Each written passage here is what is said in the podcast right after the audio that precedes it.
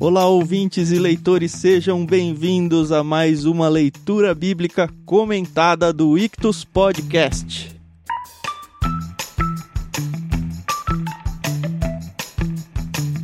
Eu sou o Thiago André Monteiro, arroba vulgutan, e para variar um pouquinho, eu estou aqui com o pastor Tiago Moreira e com a Carol Simão para a gente conversar sobre o capítulo 3 de Gênesis. Tudo bem com vocês? Tudo bem sim, pessoal. Aqui animada com essa leitura bíblica, esse capítulo aí. Gostei, gostei de lê-lo.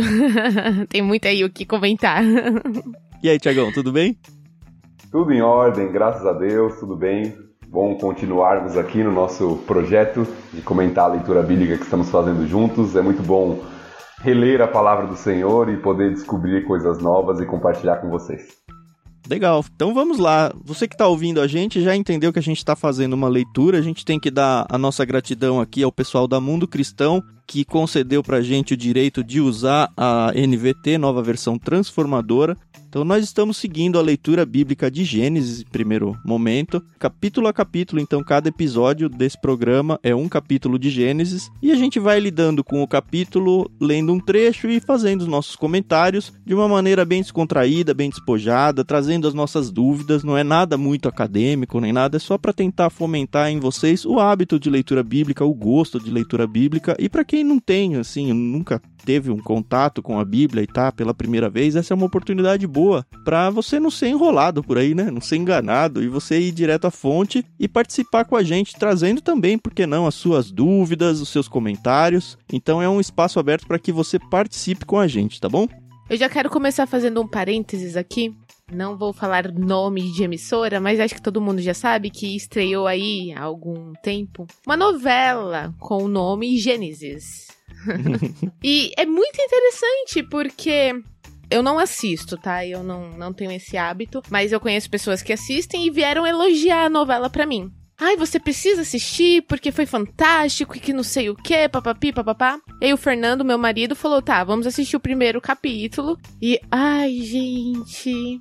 Como as pessoas elas são enganadas facilmente, sabe? E eu falei, é tão simples abrir a Bíblia e tá ali no início, sabe? E as pessoas se deixam levar e esse é o fim do parênteses, mas é só uma situação para que sabe? Não sejam enganados tão facilmente. Coloquem lá, vão atrás, entendeu? Não precisa nem ter uma Bíblia impressa em casa, né? É só abrir a internet aí que tem uma centena é... de lugares para você conseguir ler. Exatamente. E nem tudo que tá mostrando ali, nem tudo não, uma boa parte que tá mostrando ali não aconteceu mesmo, entendeu?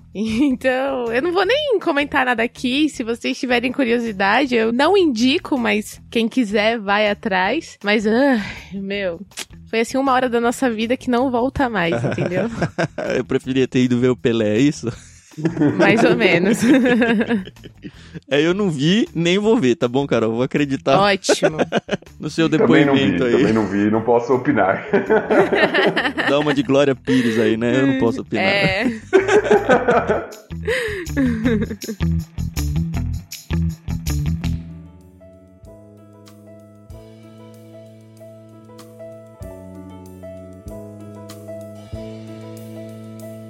Mas enfim, vamos lá. A gente entrou então em Gênesis 3. Gênesis 3 é um capítulo bem importante para a história assim da Bíblia, né? Para a história da humanidade, né? Que é finalmente, finalmente que pena, né?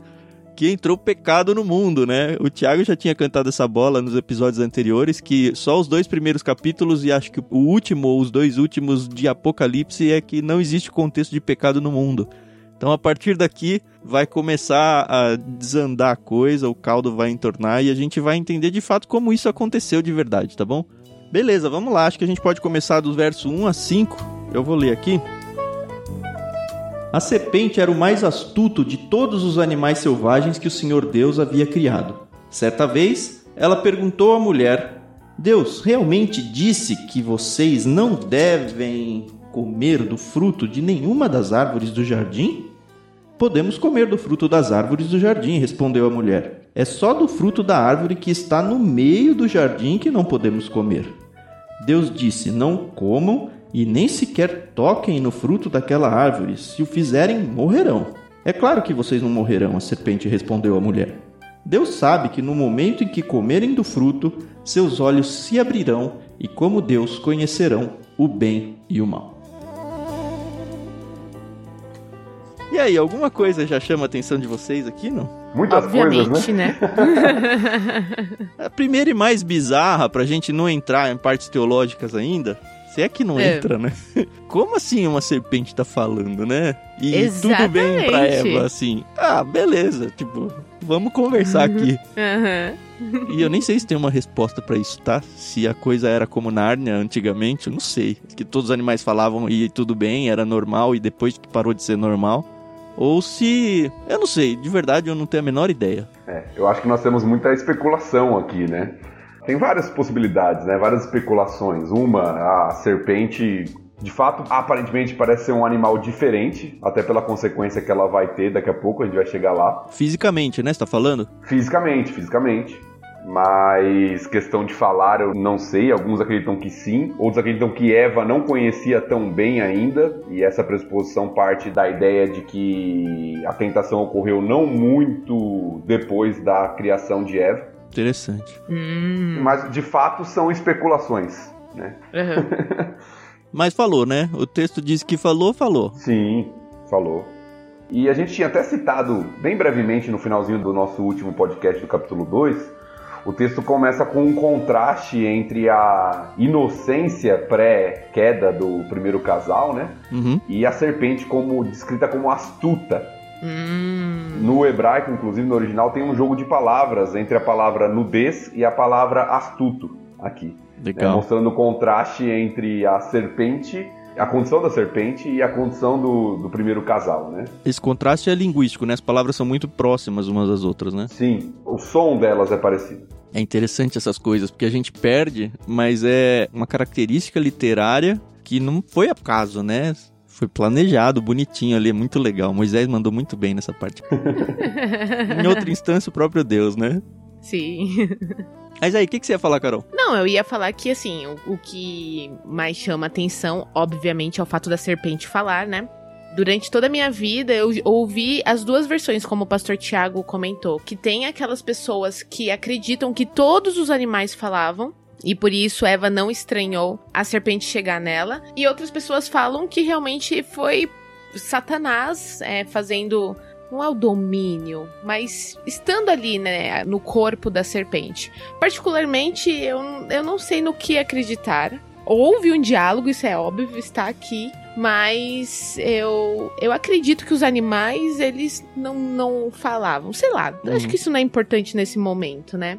Eu acho interessante aqui que durante o diálogo entre a serpente e a mulher, a serpente, ao perguntar, né, realmente Deus falou que vocês podiam comer, e a Eva fala: olha, Deus falou que a gente podia comer tudo, exceto aquela árvore. E aí isso me, me trouxe um- uma questão. Era apenas uma árvore que eles não podiam comer ou eram duas árvores? Porque tinha a do conhecimento do bem e do mal e a da vida, não era? Ou eu tô confundida agora?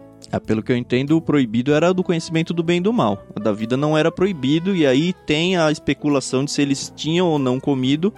Eu ainda acredito que eles não tinham comido, e a gente vai ver isso depois que eles vão ser expulsos do Éden. Mas o Tiago acho que Uhum. levantou uma bola em algum dos capítulos anteriores, dizendo que talvez fosse uma coisa contínua. E aí eles comiam Hum. normalmente, e aí, a partir do momento em que pecarem, aí eles não iam poder mais comer, porque senão o pecado deles não teria mais solução. É mais ou menos por aí que você falou, né? É, também são hipóteses, né? Existiam as duas árvores sim. Carol, se você voltar um pouquinho no capítulo 2, a gente já passou, né? Mas só pra gente, como foi tocado no ponto aí, no versículo 9, né? Fala dessas árvores aí. E no versículo 17 fala que poderiam comer de todas as árvores, exceto da árvore do conhecimento do bem e do mal. Então a única proibida era a árvore do conhecimento do bem e do mal. E aí tem duas Uhum. hipóteses, né, que a gente até chegou a mencionar. Uma, de que eles nunca comeram também da árvore da vida. Outra, de que eles comiam da árvore da vida, mas a partir do momento que eles comeram da árvore do conhecimento do bem e do mal, a árvore da vida foi proibida para eles. Ah. Agora, sobre a serpente, é bom a gente olhar um pouquinho do contexto da Bíblia como um todo para a gente entender bem esse texto também, né? Olhar a teologia bíblica como um todo, porque quando você olha aqui, não tem nenhuma menção direta a Satanás no texto, apesar É de ser bem conhecido, né? na teologia bíblica. Mas a Bíblia, em outros textos, vai apresentar Satanás, lá em Apocalipse, por exemplo, uma menção bem direta, como a antiga serpente. Uhum. Certo. Apocalipse 12, 9. Ele vai vincular diretamente, né? Não tem nem, nem dúvidas aqui de que de fato era Satanás que foi lá no corpo da serpente e resolveu a parada aí de estragar a vida de todo mundo. Daí a importância da gente ler a Bíblia como um todo, né? Porque às vezes a gente Uhum. olha para esse texto específico, alguém que talvez está começando a leitura aqui com a gente, fala assim: não, mas não fala nada de Satanás aqui. Por que vocês estão falando de Satanás se não está Uhum. falando nada de Satanás aqui, né? É. Mas as escrituras atestam em outros momentos de que não é simplesmente um animal, é mais um ser espiritual que está atentando ali o primeiro casal, né? No caso de Satanás. E o interessante é que se a gente for realmente trazer para Satanás, a Bíblia apresenta ele como um enganador e um mentiroso. E é interessante que a primeira fala com Eva, mesmo antes dela falar não, não vai morrer, ele já meio que distorce o mandamento de Deus, né? Ele pergunta para ela: "Ah, então Deus falou que você não pode comer nenhuma". Então você já vê que ele já começa uma artimanha de, sei lá, se a Eva falou, não, não pode comer nenhuma, ele começa a dar uma enrolada na cabeça dela, né? E aí ela fala: "Não, é interessante que logo na primeira pergunta a resposta dela já faz com que o entendimento dela seja diferente daquilo que Deus proibiu, porque Deus proibiu de comer aquela árvore e comer de todas as outras. E aí ela fala: "Ó, podemos comer do fruto das árvores do jardim". OK, até aí certo, respondeu a mulher. É só do fruto da árvore que está no meio do jardim que não podemos comer. Deus disse: Não comam e nem sequer toquem no fruto daquela árvore. A gente não tinha essa nem sequer toquem no fruto. Então, talvez seja algo que não estava revelado antes, talvez seja Eva colocando uma barreira ainda maior do que aquela que Deus tinha colocado para eles. Mas o fato é que só o começo de conversa aqui com Satanás já começa a dar um barulho aí nas ordens. Eu Uhum. acho que toda tentação ela começa de fato com uma distorção de quem Deus é e da sua palavra, né? E aqui nós temos um modelo muito claro disso, porque a ordem de Deus era muito liberal. Comam à vontade de todas as árvores do jardim, exceto uma. E a tentação vem.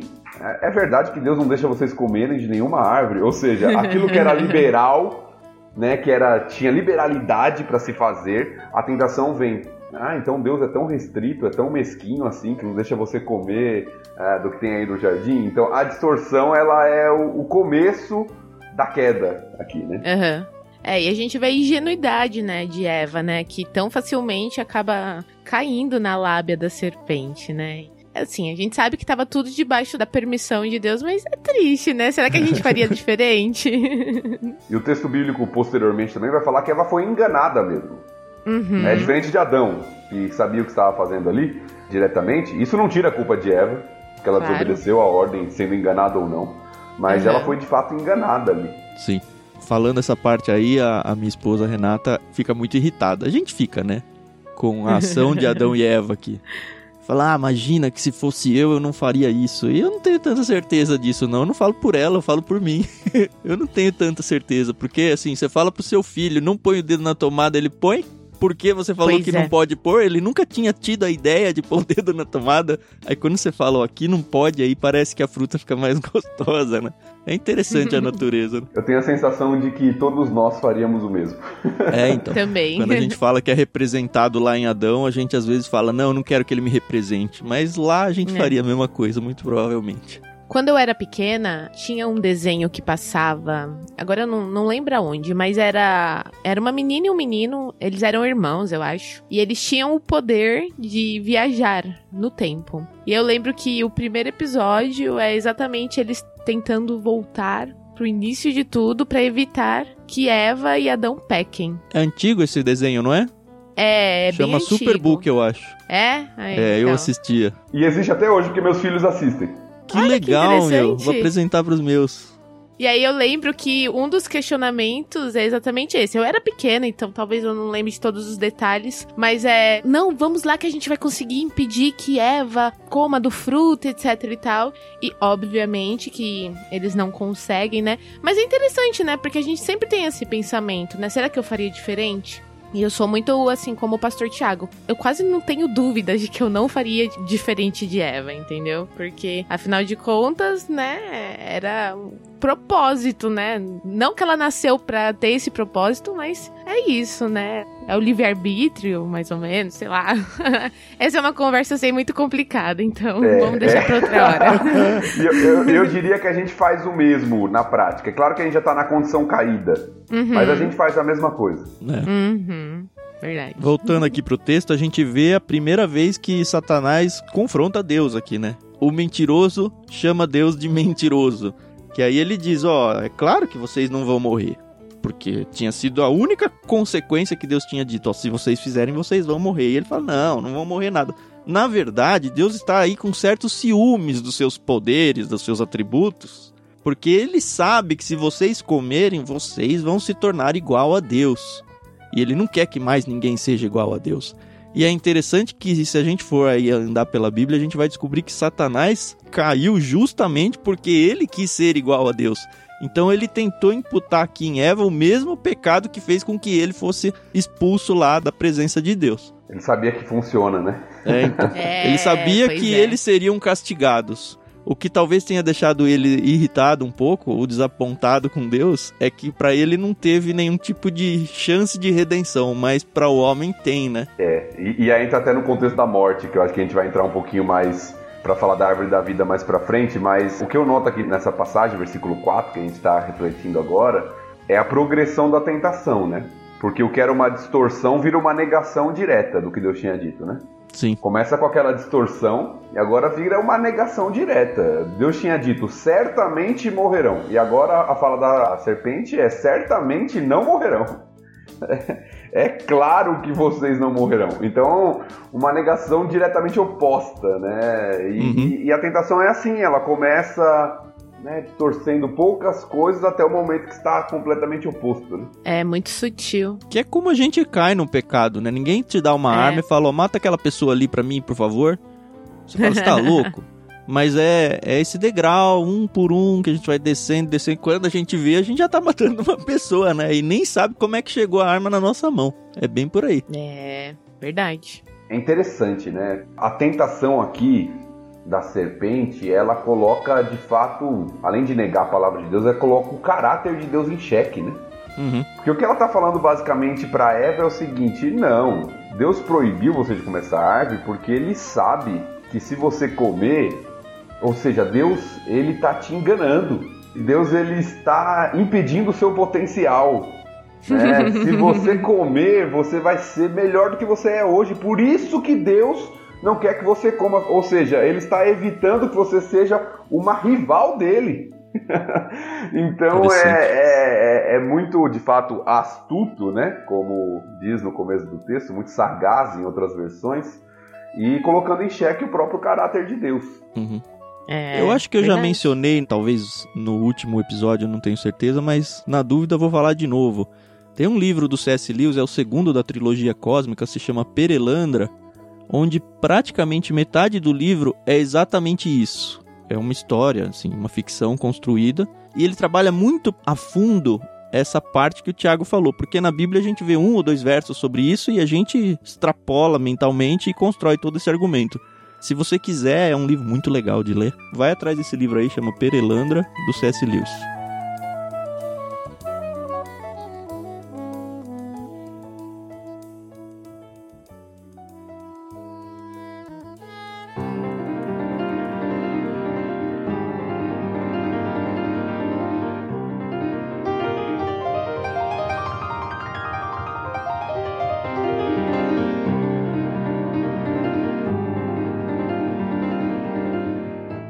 Versos 6 e 7.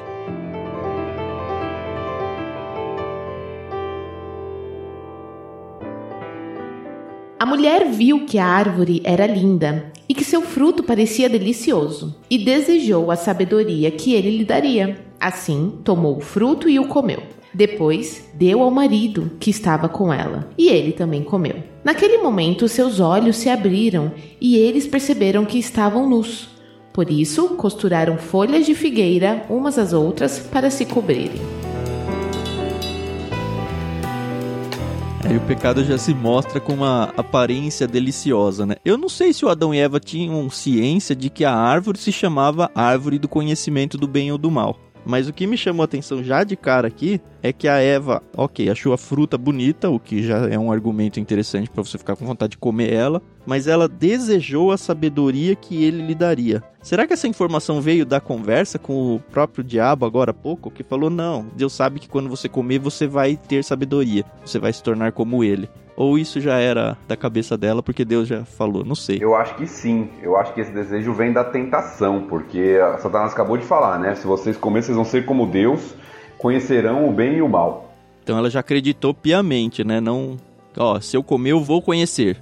Isso, é o desejo da sabedoria. Até porque eu acho interessante quando você vai para aquelas revistas infantis de escola bíblica ou até para os desenhos que a gente está falando, né, em vídeo e tudo, quando retrata a, árvore, né, essa árvore do Jardim de Gênesis 3 aqui do conhecimento do bem e do mal, geralmente o, o retrato que se passa é o seguinte: Todas as árvores têm suas frutas lá, geralmente maçãs, né? São retratadas como maçãs, apesar do texto não falar que é maçã. Todas as árvores têm seus frutos, mas a árvore do conhecimento do bem e do mal tem um fruto tão mais bonito, mas tão mais bonito, né? Parece aquela maçã do amor, né? Ele, uhum. a pessoa olha assim, ele brilha, é um fruto muito diferente. Porém, o que o texto nos apresenta é que a grande tentação talvez não tenha sido essa. Porque se a gente voltar um pouquinho no capítulo 2, né, no versículo 9, o seguinte: O Senhor Deus fez brotar do solo árvores de todas as espécies, árvores lindas que produziam frutos deliciosos. É a mesma descrição é que a gente tem no versículo 6. É a mesma descrição. Você viu que a árvore era linda e que seu fruto parecia delicioso. No original também é a mesma descrição. Ou seja, parece que o fruto em si não tem muita diferença dos das outras árvores. Uhum. Qual é a grande tentação? Ah, a sabedoria que viria, o ser como Deus uhum. conhecimento que viria através daquele fruto. Então, eu particularmente não vejo muita diferença entre um fruto dessa árvore, como se Deus tivesse colocado, não, essa aqui eu vou colocar bem especial para ser bem tentadora mesmo, né, quando acontecer e tal. Parecia que era um fruto como das outras, todas eram lindas e com frutos deliciosos. Uhum. Mas a tentação foi a proibição, né? Eu só queria Sim. colocar um adendo aqui, porque a gente sabe que as pessoas gostam de tentar colocar palavras nas nossas bocas, né? O texto aqui não está dizendo que você não deve buscar sabedoria e conhecimento, ok?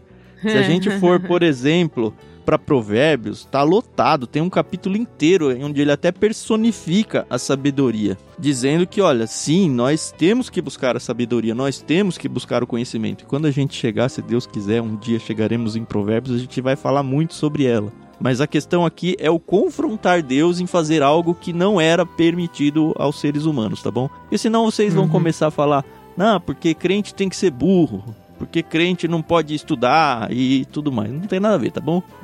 e buscar a sabedoria fora dos princípios e limites divinos, né? Que na verdade é tolice. Uhum. Bom, eu tenho aqui, já comecei os meus questionamentos.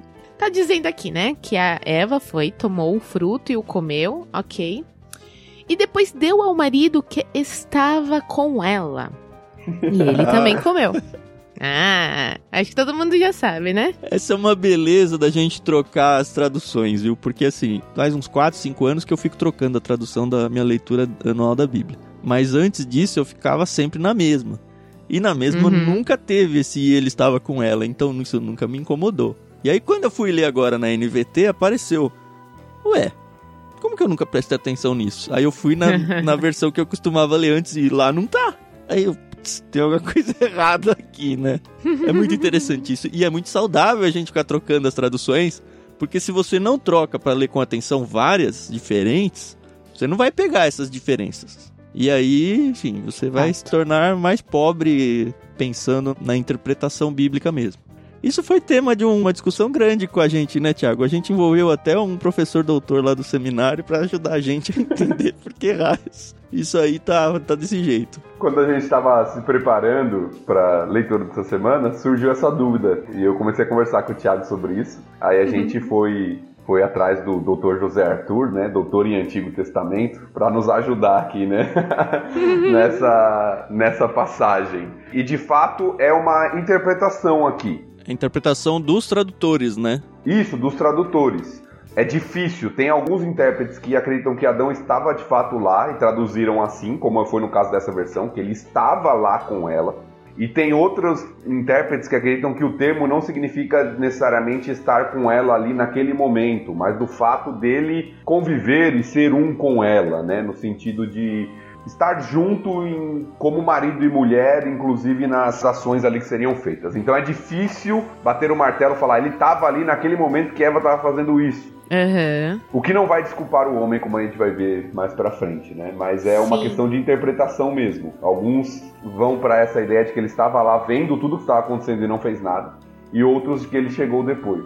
É, então, e eu já vi, inclusive, pessoas dizendo que ele tentou impedir, é, do tipo, ele estava por ali e ao ver Eva comer o fruto, ele meio que correu pra impedi-la. E isso, inclusive, está na novelinha lá, tá bom? Mas essa parte não tem na Bíblia, né, Carol? Vamos deixar bem claro, né? Exato. Então, mais uma razão para as pessoas não acreditarem em tudo que elas veem, né? E sim, a gente tem que abrir a Bíblia e ler. E aí, na cena, ele vê, ah, caramba, já comeu? Então deixa eu comer também. E, ah, sabe, não é assim. Isso dá um nervoso muito grande. Quase justificando o homem, né? Eu acho que o relato bíblico ele tende a, a apontar o contrário, colocar o homem como o maior culpado ali. Aham. E foi mesmo, né? Sim, Sim. E se a gente for pensar que Adão talvez estivesse junto ali por questões linguísticas, já foi uma primeira falha de liderança dele, né? Em permitir essa conversa e não, não agir. O que justamente faz com que esse professor José Arthur, que a gente consultou, tenha como opinião pessoal de que não, ele não estava junto, porque senão ele teria agido ali. Mas assim, é importante mencionar que, tanto nesse. Esse acho que é o primeiro texto que gera um certo controvérsia de tradução aí. Mas que nem um lado nem o outro está sendo desonesto, tá? Ou tentando forçar a barra. É só uma questão linguística muito complicada e que quem está traduzindo, infelizmente, tem que tomar uma decisão ou não. Porque no hebraico mesmo, que é onde está o texto aqui, tem palavras que pode ser traduzida como ele estava com ela, mas pode ser traduzido nesse sentido de que não, eles eram juntos ali, mas não necessariamente estava fisicamente no momento ali. E é difícil, não tem o que fazer. É. sim. O que eu acho interessante dessa passagem também, dessa grande tentação que a gente falou, né, deles quererem ser como Deus, de obter esse conhecimento, que a primeira coisa que acontece quando eles, tanto a mulher quanto o homem, comem do fruto, é a percepção de que eles estavam nus. Lembra que no comecinho do capítulo a gente falou do contraste, né?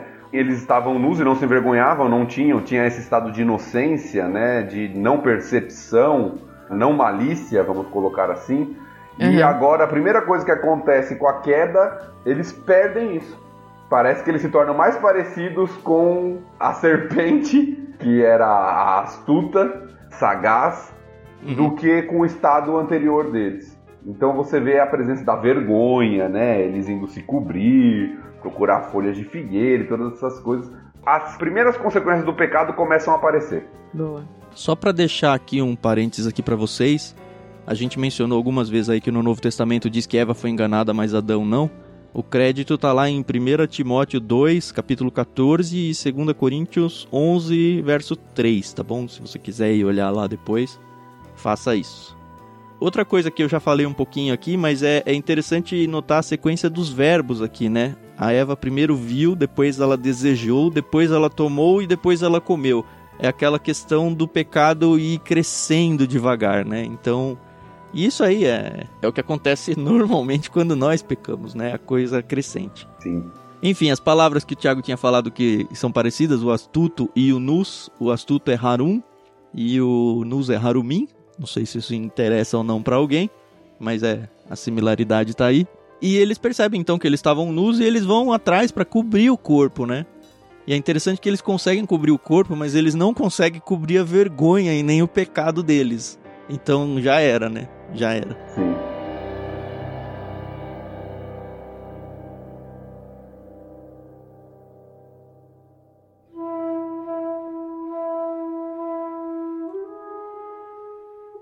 Vamos ao verso 8 ao 13, você lê aí, Thiago?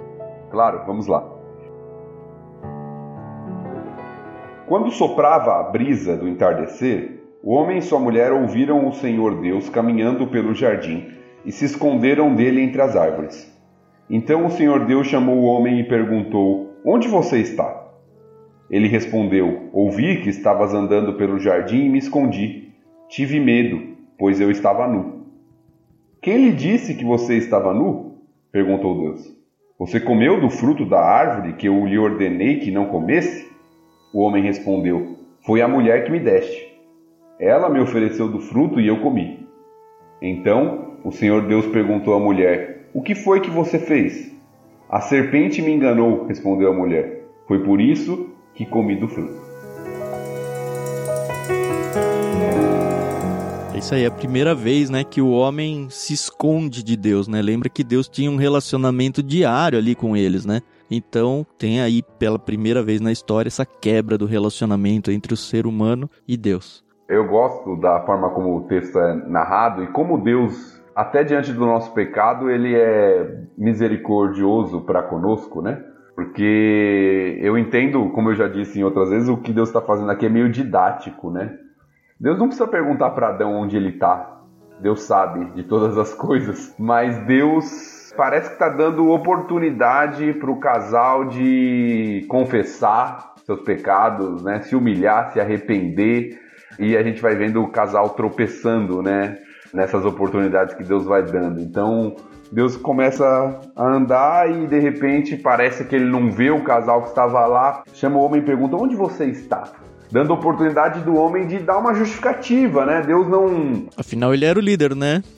A responsabilidade Exato. era dele, né? Sim, mas Deus não simplesmente faz assim, pô, você pecou, tá, julgamento na hora e tal. Deus dá a oportunidade de responder, de ouvir, de ouvir a justificativa do homem, mas a gente vê o, as consequências do pecado se acumulando aqui, né? O medo e várias outras coisas que a gente vai ver aí. É, pra quem tem filhos, entende muito bem o que é isso, né? Quando você sabe que Sim. seu filho fez uma coisa errada, você chega perto e fala, e aí, o que, que aconteceu? O que, que você fez aqui? E, e é. foi muito isso, né? Só que Deus ainda na sua perfeição faz muito melhor. A Ah, é? sensação que eu tenho desse texto é como se fosse aquelas crianças que estão pequenas ainda e elas querem brincar de esconde-esconde e elas só tampam o rosto assim, acham que elas não estão mais lá. né? É, ou se escondem atrás da cortina com os pés de fora. Uhum, É uma tentativa assim de se esconder de Deus, né? Como pode, né? Como o pecado pode tornar um homem tão tolo, né? Achando É. que ele consegue se esconder de Deus no jardim que Deus criou para que ele morasse. E a gente Pois dá é. risada da ilustração, mas os homens fazem isso ainda, né? Pra tentar se esconder de Deus. A gente vê alguns textos sobre quando chegar o fim do mundo, de que os céus vão se abrir e Deus vai, de alguma forma, se mostrar para a humanidade na hora em que ele estiver de verdade castigando a humanidade. E que os homens vão tentar se esconder de Deus em cavernas e tal. Mas é a mesma coisa, né? É a mesma coisa. É, e assim, o interessante é que Deus fala, né, onde você está, e aí Adão responde, né, ah, eu estava andando aqui pelo jardim e me escondi, né, porque eu tava nu. E aí Deus já falou, mas como é que você sabe que você tava nu? Você comeu da fruta que eu falei pra você não comer? E aí, óbvio que Adão, como qualquer ser humano aqui quer se livrar da culpa, fala, ah, mas quem me deu foi a mulher que o senhor me deu, entendeu? É, foi ela, a culpada é, é ela, entendeu? E anteriormente, nos capítulos 1 e 2, assim que Eva é criada, a gente vê como Adão, ele é apaixonado por ela, né? E aí você pensa, nossa, o amor incondicional aí, entendeu? Ele morreria por ela.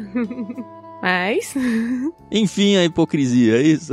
pois é. Enfia a humanidade, né? É, mas é bem isso, é um tal de joga a culpa pro próximo e a mulher faz a mesma coisa que a serpente, né? E vai Sim. jogando, vai jogando, naquela síndrome de funcionário que fez coisa errada e o chefe vem e fala, não, é o estagiário, cai no estagiário e o estagiário olha pra trás e não tem ninguém, né? Aí, tá bom, sobra pro Como estagiário. diria o, o ditado, né? A culpa é minha, eu coloco em quem eu quiser. É isso aí. pois é, é isso mesmo. Então nós vamos vendo, né? O afastamento de Deus, eles se escondem de Deus, o medo, a transferência de culpa. Então, todas as consequências, como o pecado vai transformando o homem para pior, né? Evidentemente, mas como o pecado vai transformando né, a realidade humana aqui. Tudo que parece que existia, a Carol notou bem, tão belo anteriormente, parece que vai, vai sendo totalmente distorcido aqui, né? E a cara de pau de Adão, esse texto para mim é muito forte, porque ele não culpa só a mulher, ele culpa Deus, né? É, Ele fala, foi, nossa. Foi a mulher que o Senhor me deu. A impressão que me tem é que ele tá falando assim, se o Senhor tivesse feito uma melhorzinha, nada disso tinha acontecido. Né? É, então a culpa é dela e do Senhor. é muita audácia, né? Pois que é. coisa, né?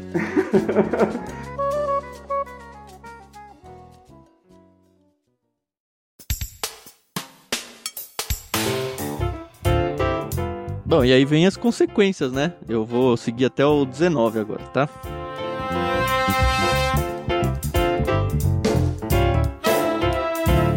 Então o Senhor Deus disse à serpente: Uma vez que fez isso, maldita é você entre todos os animais domésticos e selvagens. Você se arrastará sobre o próprio ventre, rastejará no pó enquanto viver. Farei que haja inimizade entre você e a mulher, e entre a sua descendência e o descendente dela. Ele lhe ferirá a cabeça e você lhe ferirá o calcanhar. A mulher ele disse: Farei mais intensas as dores da sua gravidez, e com dor você dará à luz. Seu desejo será para seu marido e ele a dominará. E ao homem ele disse: Uma vez que você deu ouvidos à sua mulher e comeu da árvore cujo fruto ordenei que não comesse, maldita é a terra por sua causa. Por toda a vida terá muito trabalho para tirar da terra seu sustento. Ela produzirá espinhos e ervas daninhas, mas você comerá de seus frutos e grãos. Com o suor do rosto você obterá alimento, até que volte à terra da qual foi formado, pois você foi feito do pó e ao pó voltará. É, dona Eva. Sofri na gestação. Você culpa a Eva, é isso? Exato. O primeiro destaque que eu vejo aqui do texto, que eu acho interessante pela omissão, né? Às vezes a gente tem que ler o texto olhando esses detalhes, né?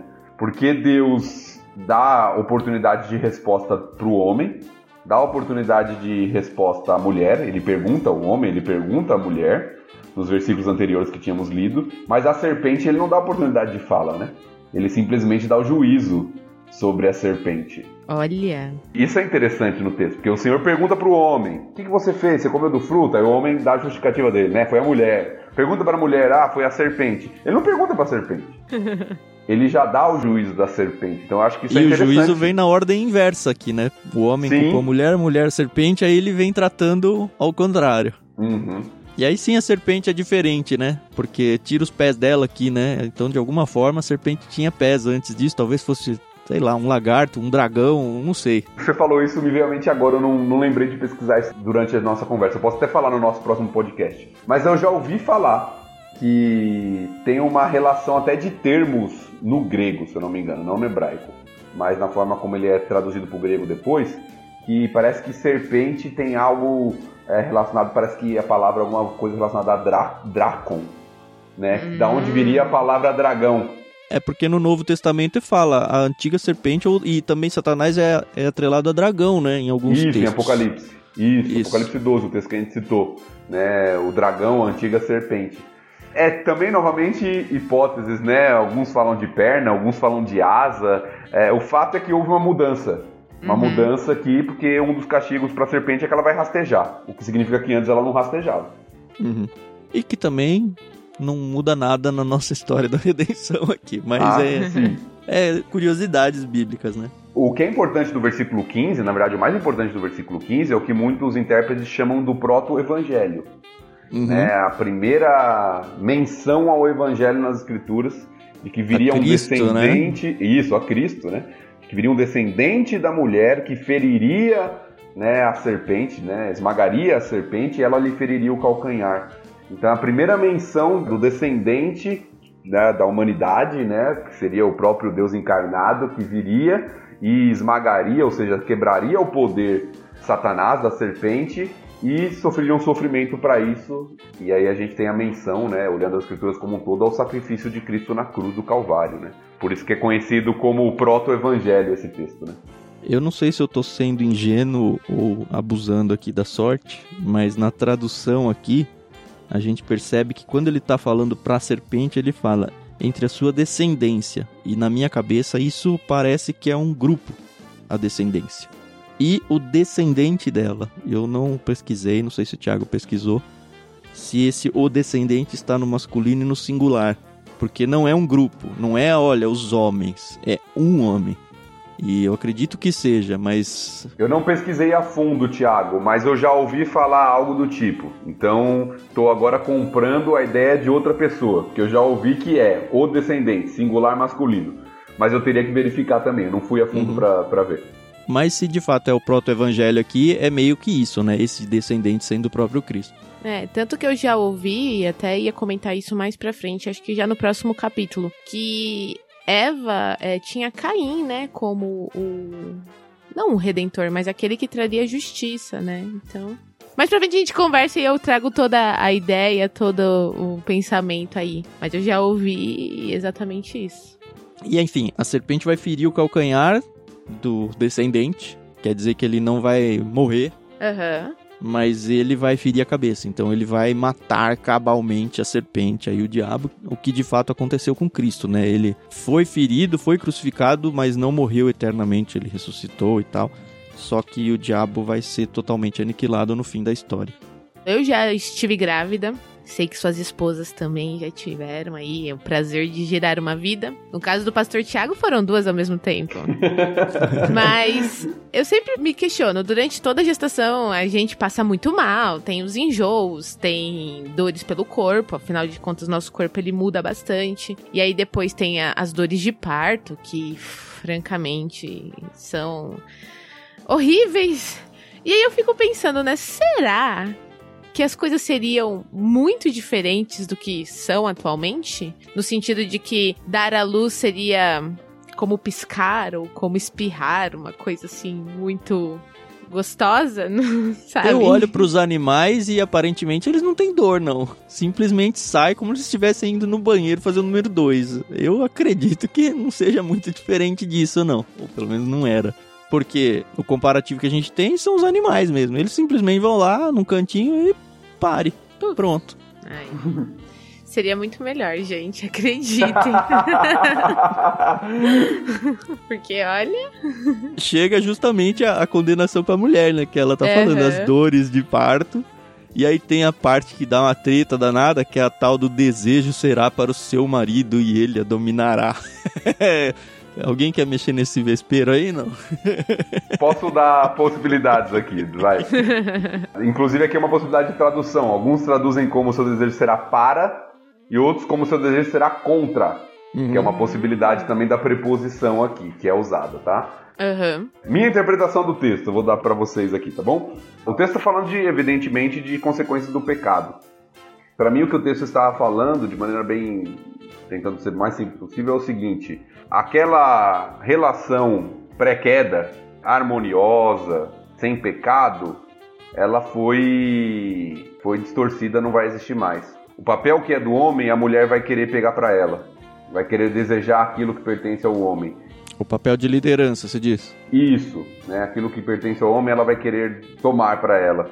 E o homem, em vez de liderar como servo generosamente, amorosamente, ele vai dominá-la e aqui no sentido de domínio cruel e pecaminoso, e não no domínio que a gente tinha visto lá em Gênesis 1. Para mim, esse texto mostra muito a realidade que a gente vive hoje em nossos dias de conflitos, feminismo, machismo, não só hoje em dia, na história, né? Do homem tratando a mulher como não deveria, de maneira equivocada, pecaminosa, cruel, e da mulher também querendo tomar o lugar que é do homem.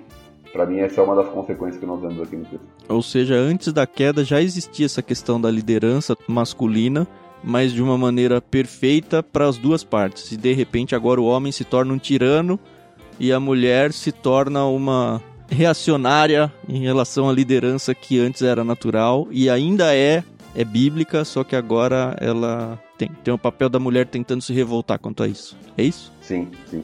Interessante. Tudo bem aí, Carol?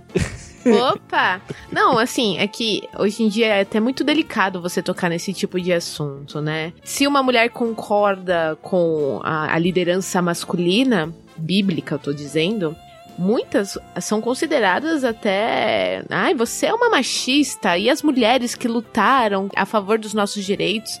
E eu prefiro me abster desse tipo de assunto porque o meu manual de instrução é a Bíblia. Eu sigo a Bíblia, entendeu? Eu acho que vai muito também nesse caso do jugo desigual, entendeu? Se você tem um marido que infelizmente, ou uma esposa que infelizmente não conhecem a Deus, você vai ter muitos problemas. E eu acho que é a partir aqui desse momento que isso foi decretado, entendeu? Então eu prefiro quando as pessoas perguntam: "Ah, você é feminista?" Eu sou bíblica, entendeu? Eu sigo o que a Bíblia fala. A Bíblia fala que o meu marido é o líder, mas que eu sou companheira dele, que eu sou, eu estou ali junto com ele, entendeu? Isso não quer dizer que eu não tenho voz dentro do meu casamento.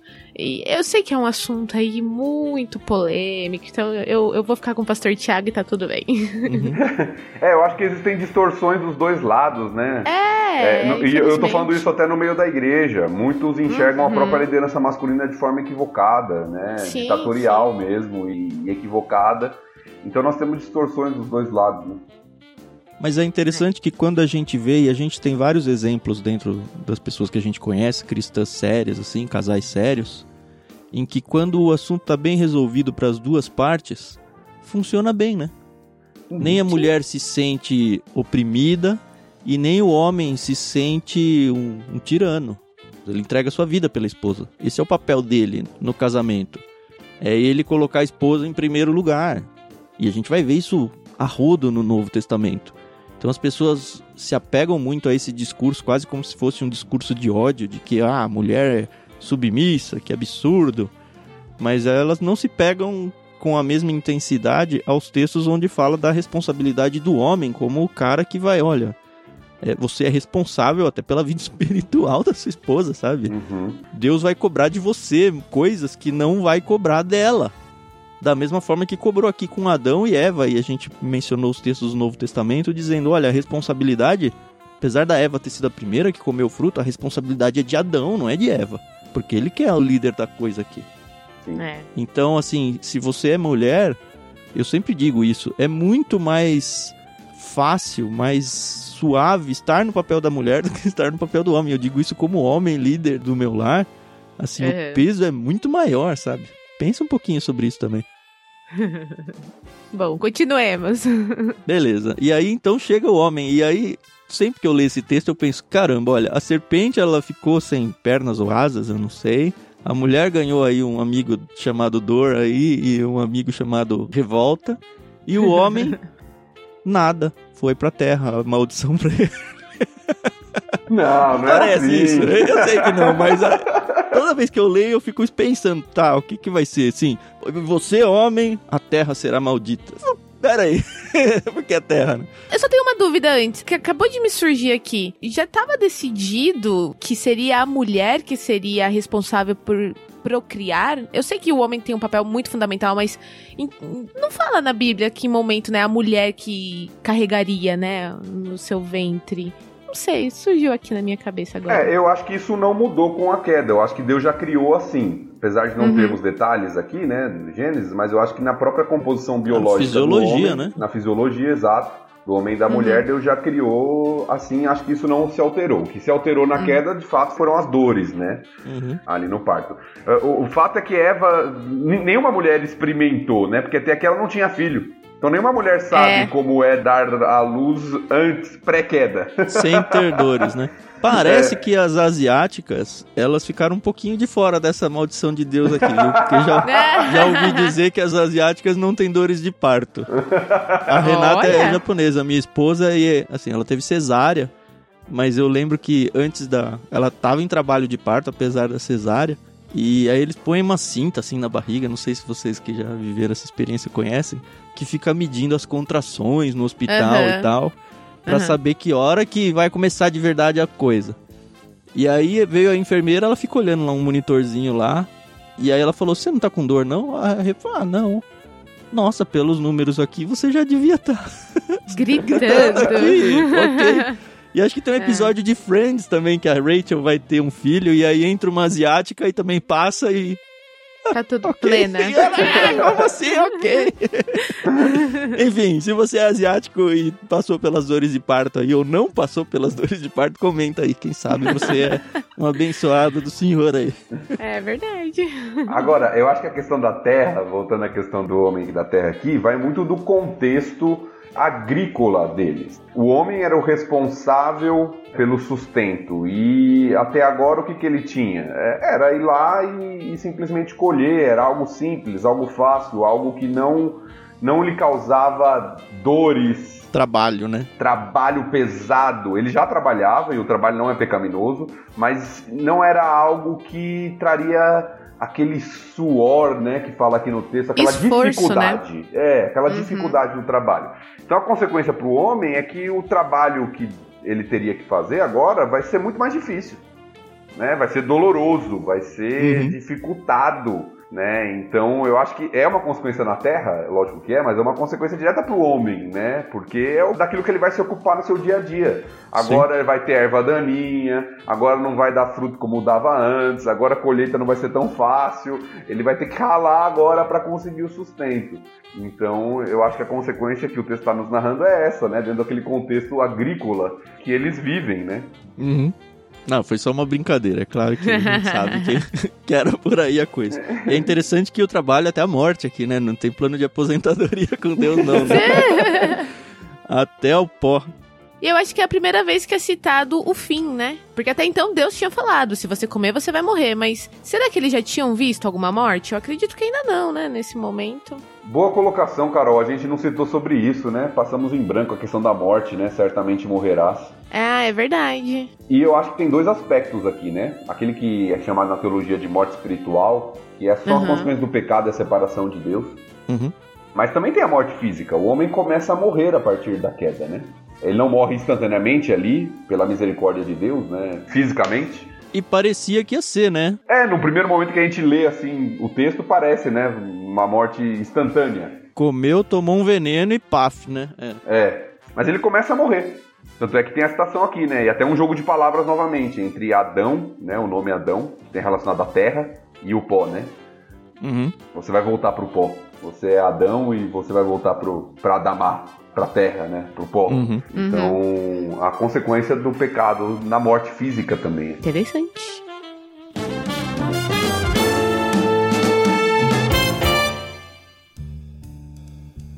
Sua vez agora, Carol? Isso. Então vamos lá. O homem Adão deu à sua mulher o nome de Eva, pois ela seria a mãe de toda a humanidade. E o Senhor Deus fez roupas de peles de animais para Adão e sua mulher. Então o Senhor Deus disse: Vejam, agora os seres humanos se tornaram semelhantes a nós, pois conhecem o bem e o mal. Se eles tomarem do fruto da árvore da vida e dele comerem, viverão para sempre. Para impedir que isso acontecesse, o Senhor Deus os expulsou do jardim do Éden, e Adão passou a cultivar a terra da qual tinha sido formado. Depois de expulsá-los, colocou querubins a leste do jardim do Éden e uma espada flamejante que se movia de um lado para o outro, a fim de guardar o caminho até a árvore da vida.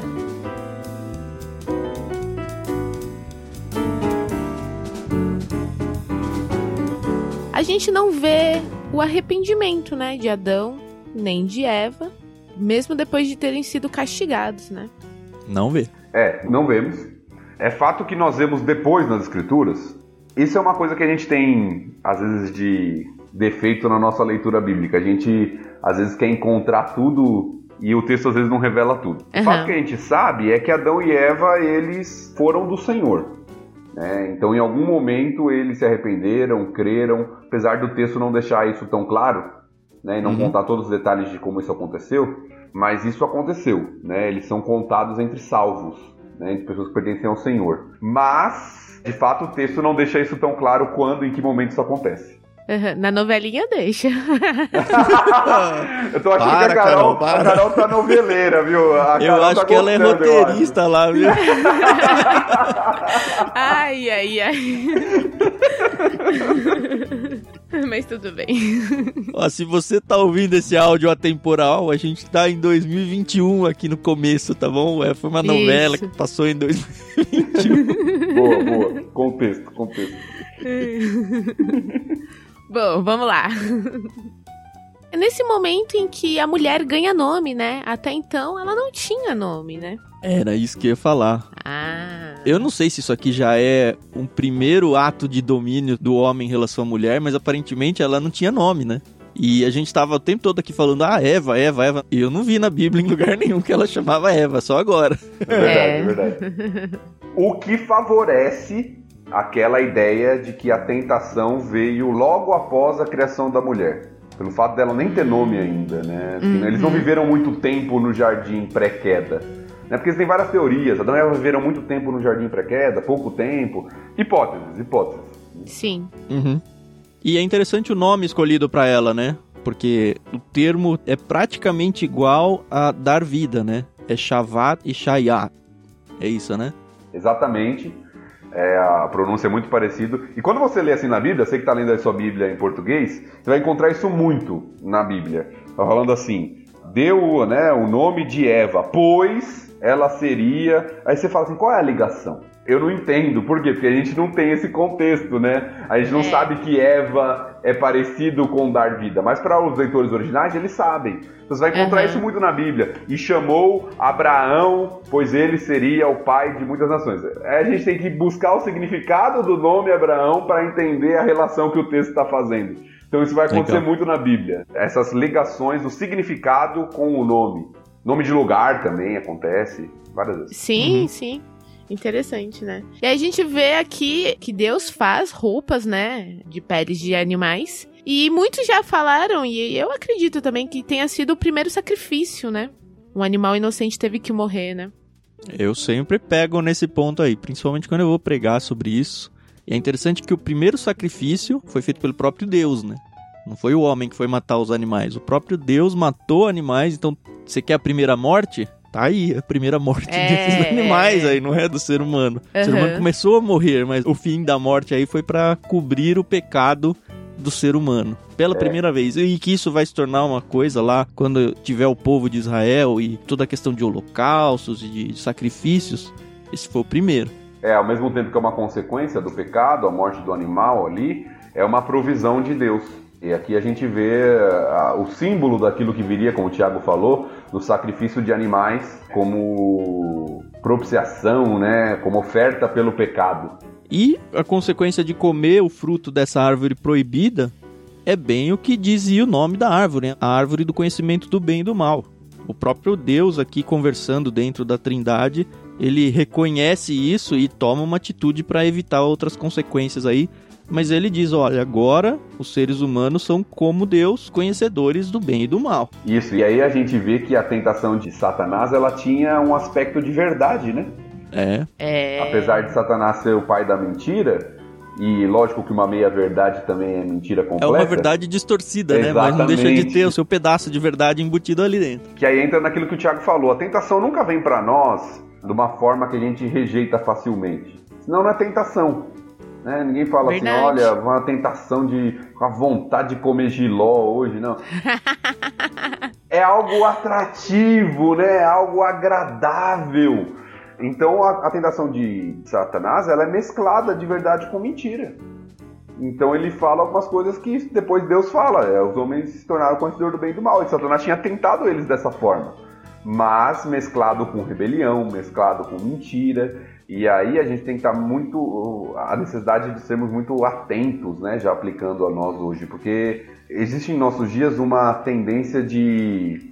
Essa palavra está na moda, né? De polarizar as coisas. Então, se alguém fala um aspecto de verdade, já se julga que todo o discurso é verdadeiro. Uhum. Então a gente tem que tomar muito cuidado com isso, né?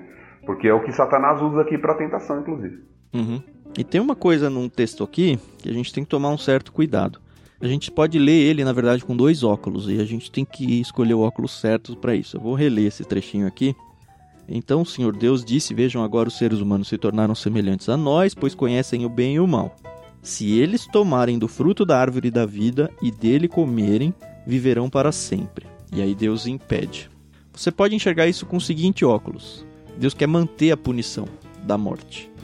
Então ele não quer mais que Adão e Eva tenham acesso à vida eterna, a viver para sempre, que seria através da fruta da árvore da vida. E aí você pode estar pensando que na verdade Deus está aqui castigando eles em tirar essa fruta deles.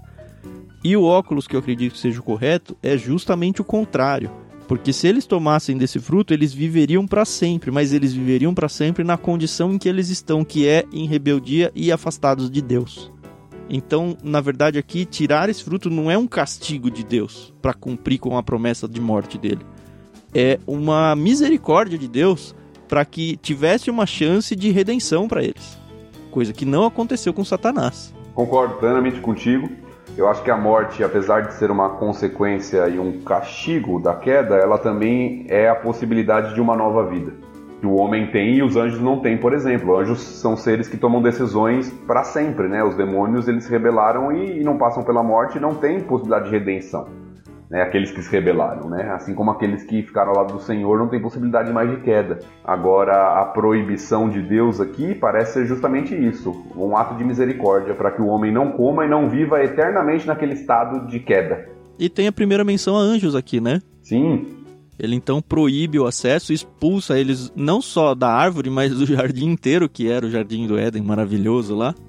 E aparecem então dois querubins, é isso? Isso. Dois querubins e uma espada flamejante. E aí, se você é dos que gosta de ficar indo atrás de anjo, a Bíblia fala pouco de anjo. Ele acho que menciona serafins e querubins apenas. Então, todos esses outros nomes de anjos são invenções de algum outro lugar que não da Bíblia, tá bom? E fala de arcanjo, né? Ah, é arcanjo, é verdade. Mas não é o, o assunto do momento. A questão é que Deus, então, para preservar o ser humano aqui de um distanciamento eterno de Deus, ele afasta eles da árvore, afasta eles do jardim e agora, consequências do pecado para a vida deles, eles vão começar a se multiplicar. Eu também acredito, como o Tiago, que eles não tinham filhos, não tinham nada aqui até esse momento. E a gente vai entrar então no capítulo 4, onde já de cara vai vir um pecadinho, né? O primeiro pecadinho, assim, mas mais leve, assim, da humanidade, que é um homicídio. Pois é. Eu só tenho uma, um, um, último questionamento, assim, a gente tem essa bíblia da NVT, né, que a, a Mundo Cristão deu pra gente, e ela tem muitas notas de rodapé. Conforme eu vou lendo, eu gosto de ler essas notas de rodapé, e aqui no versículo 24, fala, né, que depois de expulsá-los, colocou querubins a leste do jardim do Éden.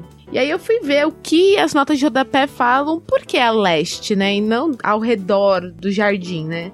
E aí fala aqui, ó, em Gênesis o movimento em direção ao leste muitas vezes implica deixar a presença ou a bênção de Deus, seja em juízo, seja em ambição, seja em alienação.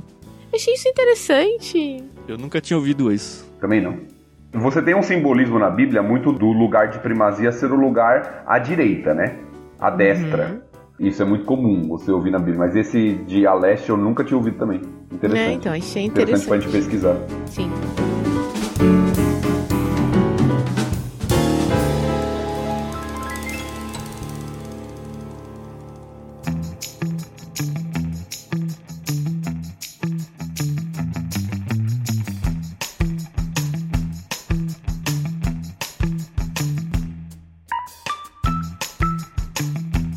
Legal, tá sendo muito bom, assim. A gente passa um tempão conversando e parece que passou voando, né? Pelo menos pra gente que tá gravando aqui. Eu não sei como tá sendo a experiência sua aí do outro lado ouvindo isso.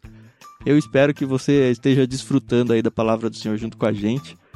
E aceite esse desafio de ficar lendo a Bíblia junto com a gente. Óbvio que isso vai demorar muito mais de um ano para acabar, mas essa leitura assim conversada tá sendo muito gostosa. E eu acho que ela é muito mais proveitosa do que você simplesmente sentar, ler sozinho, não conversar sobre isso com ninguém, não compartilhar com ninguém. Então, assim, é só o começo. Você conversa aqui com a gente, ouvindo os comentários que a gente tem feito aqui.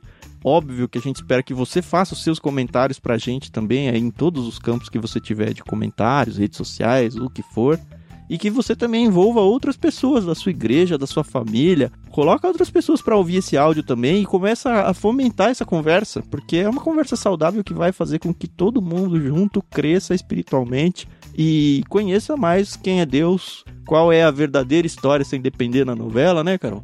Por favor. e é isso, a gente tá aqui justamente para isso, é para somar para fazer um negócio divertido e ao mesmo tempo sério e reverente a Deus e espero que a gente esteja no caminho certo. Tempo dirá. Isso aí. A gente volta no próximo dia com o capítulo 4 de Gênesis. Se você quiser ler esse texto antes de ouvir o nosso áudio, ou se você quiser ir lendo com a gente, fica a seu critério.